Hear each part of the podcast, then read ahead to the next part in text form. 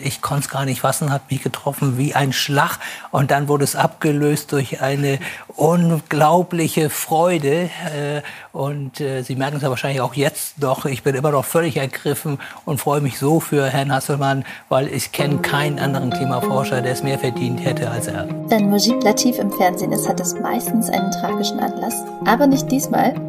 Hier haben wir gehört, wie er in der ARD seinem ehemaligen Doktorvater Klaus Hasselmann gratuliert hat einer von zwei Klimaforschern, die dieses Jahr den Nobelpreis für Physik bekommen haben.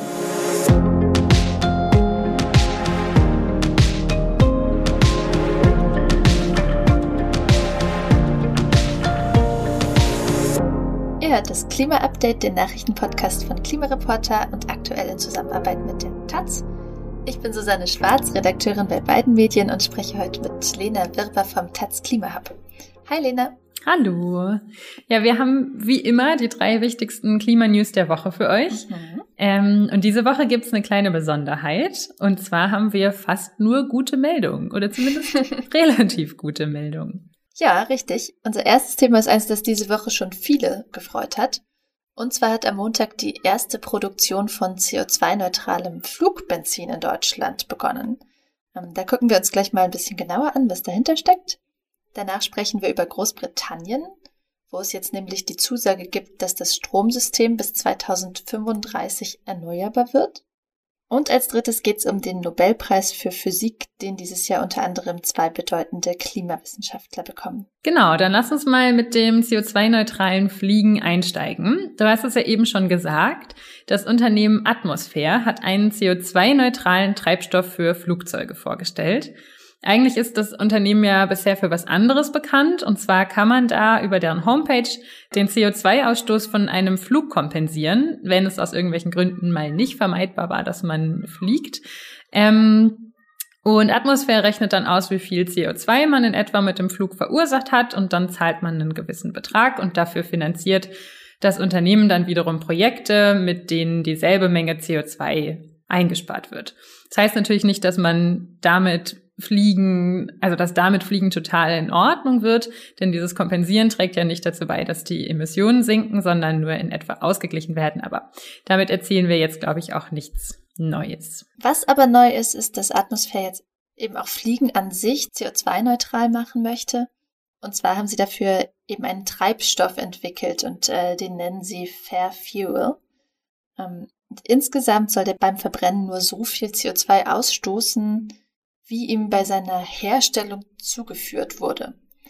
Ähm, dieser Treibstoff wird nämlich nicht aus Erdöl, sondern aus synthetischem Rohöl hergestellt. Dafür braucht man Wasserstoff, der aus Wasser gewonnen wird und CO2, das man aus der Luft oder verrottenden Lebensmittelabfällen zieht.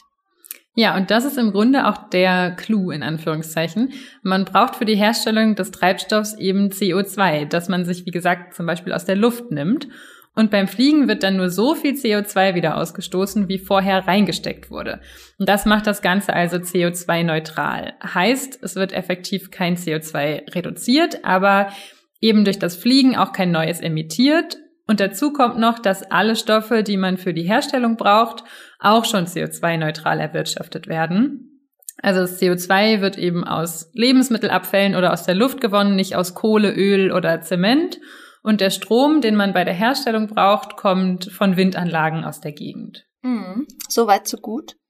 Ähm, jetzt lass uns mal angucken, was dieser CO2-neutrale Treibstoff wirklich kann. Also dazu erstmal ein paar Zahlen.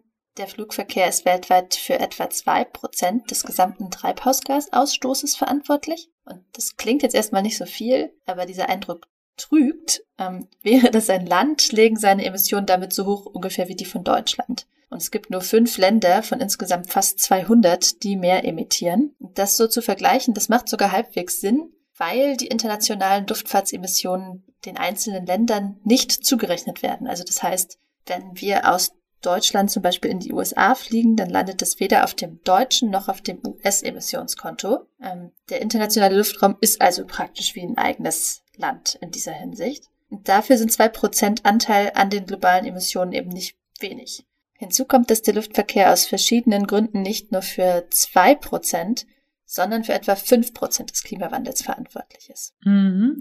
Daran kann man ganz gut sehen, dass CO2-Neutralität eben nicht gleich Klimaneutralität ist.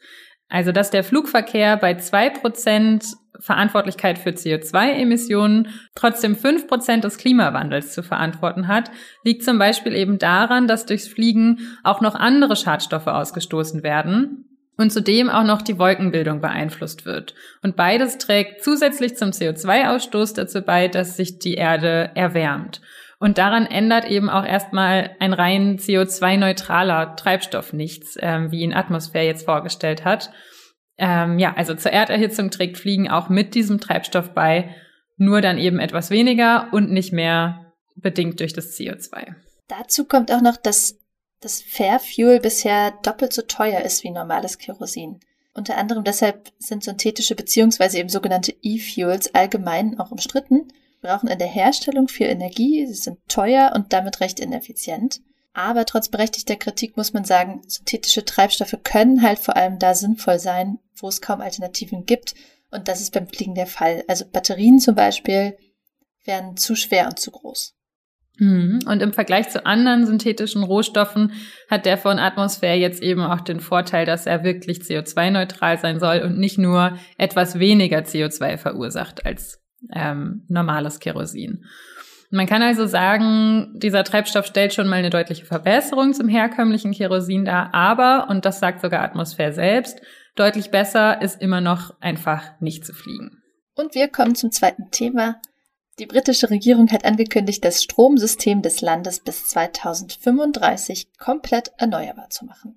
Ja, das klingt erstmal gut ähm, und entspricht auch dem, was die Internationale Energieagentur für Industrieländer für nötig hält, wenn die Welt bis 2050 klimaneutral sein soll.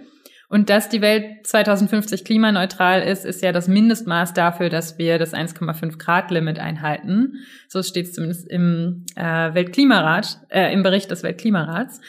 Bei ärmeren Ländern lässt die Internationale Energieagentur ein bisschen mehr Spielraum und sagt, da müssten die Stromsysteme bis zum Jahr 2040 komplett erneuerbar sein. Und vielleicht kurz nochmal zur Erklärung. Es geht hier nur um das Stromsystem, also nur um einen Teil des gesamten Energiesystems. Und bis zur echten Klimaneutralität müssen dann zum Beispiel noch das Heizen und Kühlen und natürlich der Verkehr umgestellt werden. Genau, und die Rechnung der Internationalen Energieagentur kann man da vielleicht auch so als Mindestmaß nehmen. Das ist ja jetzt keine radikale Klimagerechtigkeitsorganisation oder so, ganz im Gegenteil. Es ist sogar eine Institution, die das Potenzial erneuerbarer Energien traditionell immer, naja, ein bisschen unterschätzt hat. Aber wir würden uns ja freuen, wenn alle Regierungen überhaupt das Mindestmaß erledigen würden. Und in diesem Sinne muss man sagen, das ist eine super erfreuliche Ankündigung, so kurz vor der Weltklimakonferenz, die ja im November in Glasgow stattfindet. Und da liegt wahrscheinlich auch der Grund für den Zeitpunkt der Ankündigung. Die britische Regierung will dadurch sicher andere Länder dazu bewegen, ähnliche Versprechen zu machen. Ähm, denn wer hat sich zum Beispiel noch nicht vorgenommen, bis 2035 nur noch erneuerbaren Strom herzustellen? Ja, zum Beispiel Deutschland natürlich. Ähm, der mhm. Kohleausstieg muss hier laut Gesetz immer noch erst 2038 abgeschlossen sein. Auch wenn es durch den CO2-Preis vermutlich etwas schneller geht, weil der europäische Emissionshandel die Kohle früher unwirtschaftlich machen wird. Aber nach Gesetz gilt eben erst 2038 und einen politisch geplanten Gasausstieg haben wir bisher gar nicht erst.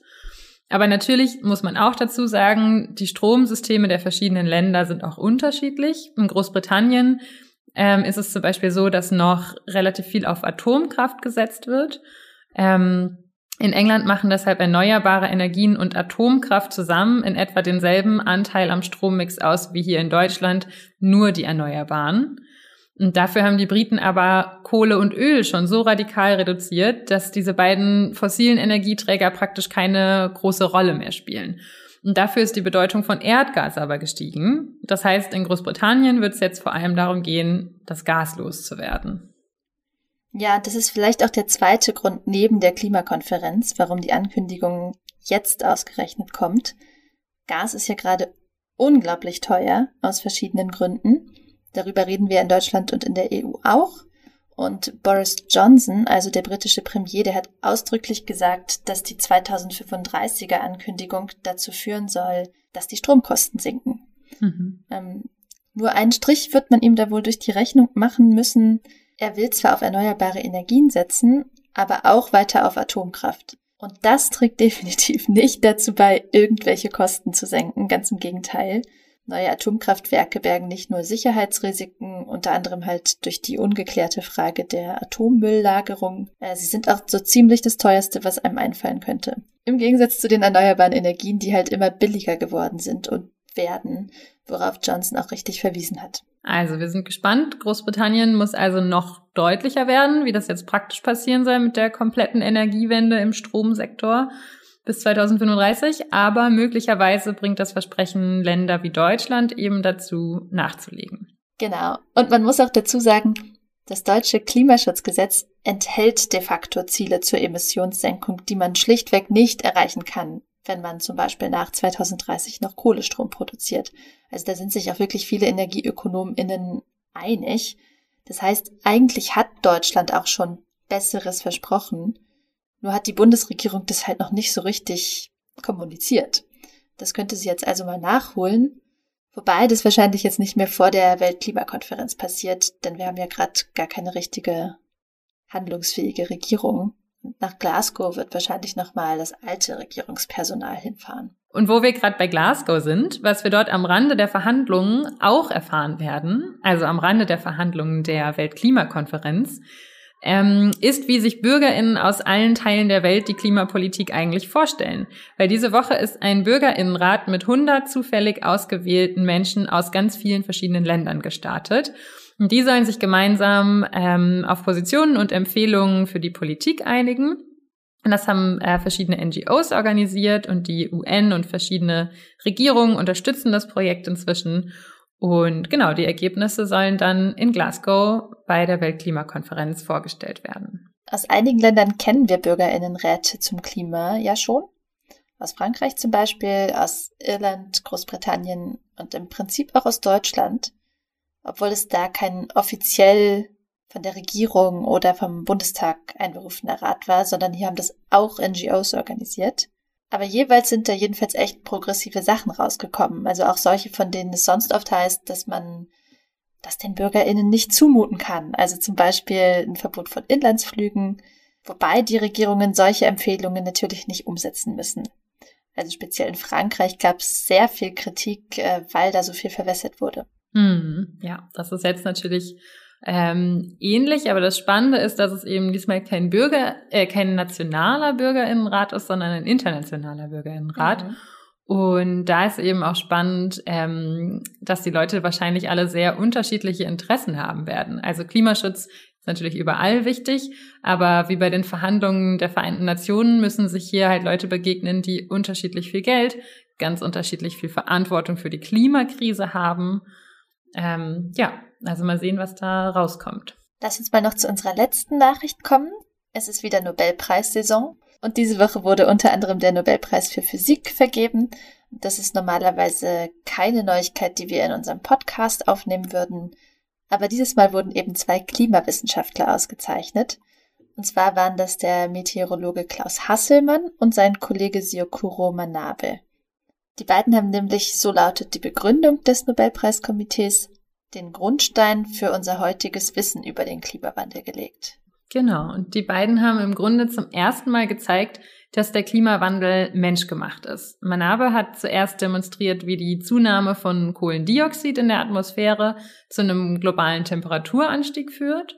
Und dann etwa ähm, ein Jahrzehnt später hat Hasselmann dann ein Modell geschaffen, das Wetter und Klima verbunden hat und mit dem man dann erklären konnte, warum Klimamodelle verlässlich sein können, auch wenn Wetter erstmal chaotisch wirkt. Der weniger schöne Teil der Nachricht ist natürlich, dass sie das schon in den 60er Jahren gemacht haben.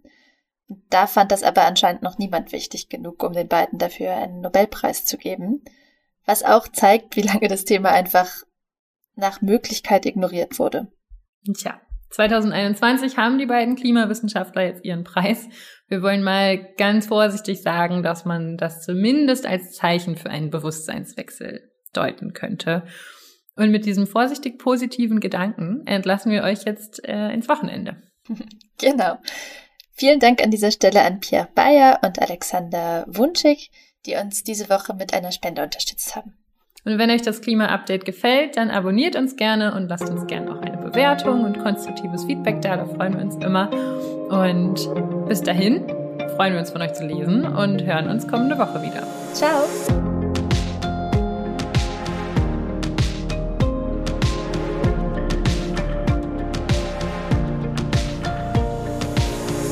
Klima-Update ist ein Projekt des Klimawissen e.V., zurzeit in Zusammenarbeit mit der Taz. Es wird im Wechsel produziert und moderiert von Christian Eichler, Sandra Kirchner, Susanne Schwarz und Lena Wirber. Dieses Projekt wird erst durch eure Spenden möglich. Wenn ihr euch vorstellen könntet, uns finanziell zu unterstützen, dann klickt gern auf den Spendenlink in der Podcast-Beschreibung.